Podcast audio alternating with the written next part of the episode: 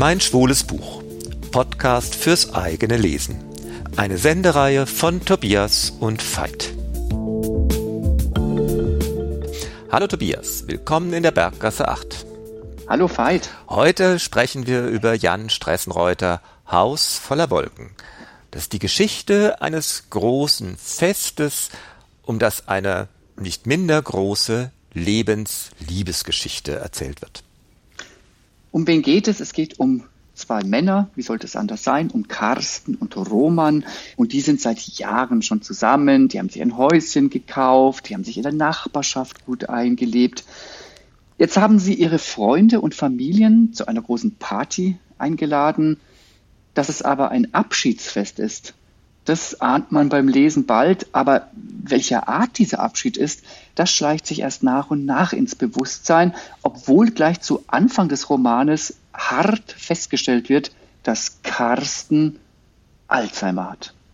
Ja, aber das ist auch schon eines der richtig dollen literarischen Merkmale dieses Buches, dieses, diese Langsamkeit äh, des Bewusstwerdens, dass diese, dieses Kriechende äh, in, wie Klarheit kommt. Das hat Jan Stressenreuter eben äh, also geschafft, dass auch dieses so kriechend äh, sich die, das dem Leser erschließt, so kriechend hat sich die ganze Wahrheit auch für Carsten und Roman erschlossen.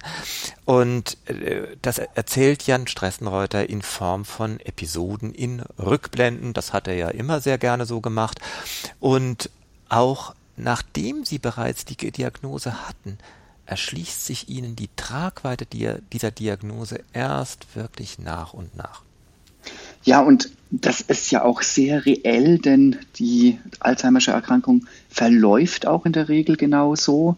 Und Stressenreuter macht es eigentlich ziemlich plastisch, denn es fängt meistens mit ja, harmlosen Kleinigkeiten an. Und so eben auch bei Carsten und Roman. Und diese Kleinigkeiten, die, die fallen manchmal gar nicht auf. Und Carsten und Roman haben auch erstmal gar nichts darauf gegeben. Ja, mal hat Carsten einen Termin vergessen, mal kann man nicht auf ein Wort, ja, mal konnte er sich an etwas nicht erinnern, mal hat er den Autoschlüssel nicht gefunden.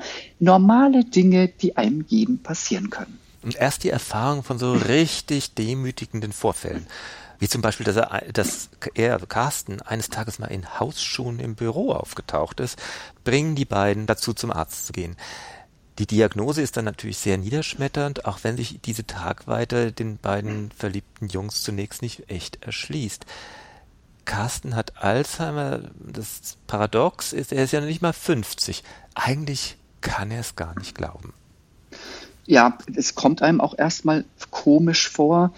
Die meisten Menschen mit Alzheimer sind ja auch älter, aber es gibt ja auch so ein Early Onset und offensichtlich hat Carsten den bekommen. Es ist eben keine Krankheit, die nur im Alter auftritt. Sie kann bei Jüngeren auftreten und dann kann sie auch mal schneller voranschreiten. Und das wissen ja viele auch gar nicht.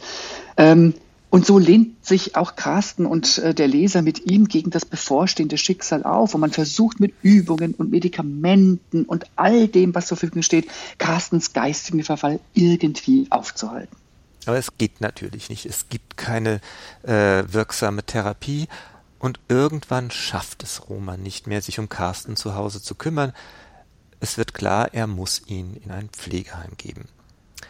Und jetzt ist es eben in der Gegenwartsebene das Wochenende vor Carstens Umzug, dem Tag, von dem sich Roman seit der Diagnose so unglaublich gefürchtet hat, dem Tag, an dem er aber nochmal alle zusammenkommen lassen will und an der Tag, an dem alle einander erzählen werden und Carsten und Roman ein letztes gemeinsames Mal ihr Haus als Gastgeber erleben.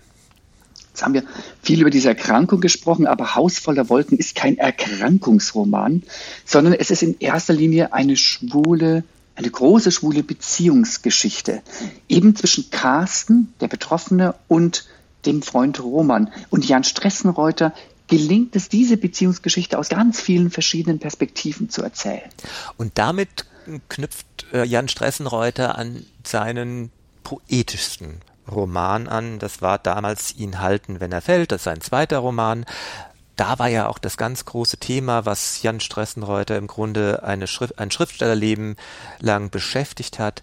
Erzählen schafft Nähe und Intimität, selbst zum Schrecklichsten. Geschichten lassen greifbar erscheinen, was verloren ist oder was womöglich auch nie existiert hat.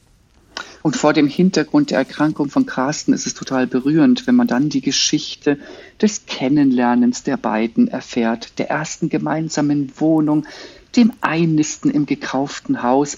Und man erfährt auch, dass Carsten und Roman, das war jetzt nicht irgendwie, die sind nicht aufeinander geflogen, sondern die mussten von schwulen Freunden regelrecht verkuppelt werden. Und die schifften dann sozusagen in einen soliden Beziehungshafen ein und waren dann im Eigenheim noch aufgedreht genug, jedes einzelne Zimmer durch Sex einweihen zu wollen. Und in der Krise steht auch für Roman völlig außer Frage, dass er Carsten bedingungslos zur Seite stehen wird. Und das ist zunächst mal als Setting soweit so rührend und romantisch, es ist geil und solidarisch, aber, und das ist wirklich eine harte Geschichte, Carstens Verfall deckt die Schatten auf, die unter jeder funktionierenden äh, Beziehung verschwinden, äh, die vergessen werden, die man oder einfach ignoriert, weil es einfach läuft. Jetzt läuft's aber nicht mehr und all diese Sachen brechen gnadenlos auf. Und da zeigt sich auch die Stärke des Romans, dass die auch zur Sprache kommen. Was ist das? Freunde, die der andere nicht leiden kann. Die erste große Liebe, auch wenn sie nur kurz war und der Kerl völlig unspektakulär. Und natürlich, wie du sagst, Geheimnisse, die sich nie enthüllen. Carstens Schatten kommen eben immer mehr zum Vorschein. Und je weniger er sie durch seinen schwindenden Verstand im Zaum halten kann, umso deutlicher meint Roman zu erkennen, wie sehr sie wesentliche Bestandteile Carstens sind. Und so fängt jetzt Roman an zu sammeln. Er bittet Carstens Freunde um Videoaufnahmen mit Erzählungen von ihren Erlebnissen mit Carsten, mit ihrer Sicht auf ihn, vordergründig, um Carsten später mal die Möglichkeit im Heim geben zu können, sich zu erinnern. Aber er weiß natürlich genau, dass es nur die Erinnerung in seiner Romans Hoffnung geben wird. Ja, und diese Videoaufnahmen, die haben auch so den Effekt, als spröde Transkription ich sag mal, so einen rhythmisch und ausgewogenen Erzählfluss zu durchbrechen. Und da wechseln Gegenwartsebene, eben das Abschiedsfest und Rückblenden in diesem Erzählfluss eigentlich einander ab.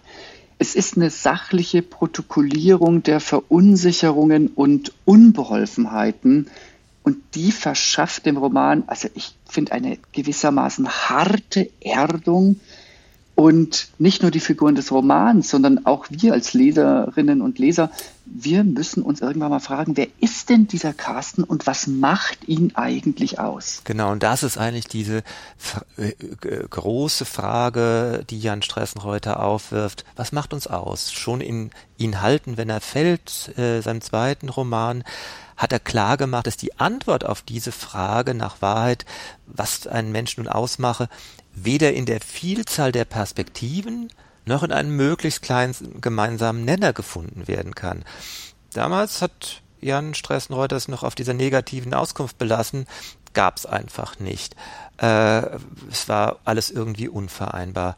Jetzt, in diesem Roman, macht er sich mehr an eine positive Antwort. Ja, und in diesem Roman, eben im Roman Haus voller Wolken, wird deutlich, was den Menschen ausmacht, entzieht sich. Woran wir uns erinnern und was wir erzählen, mag vieles beleuchten und wir mögen dem mehr oder weniger viel Bedeutung beimessen.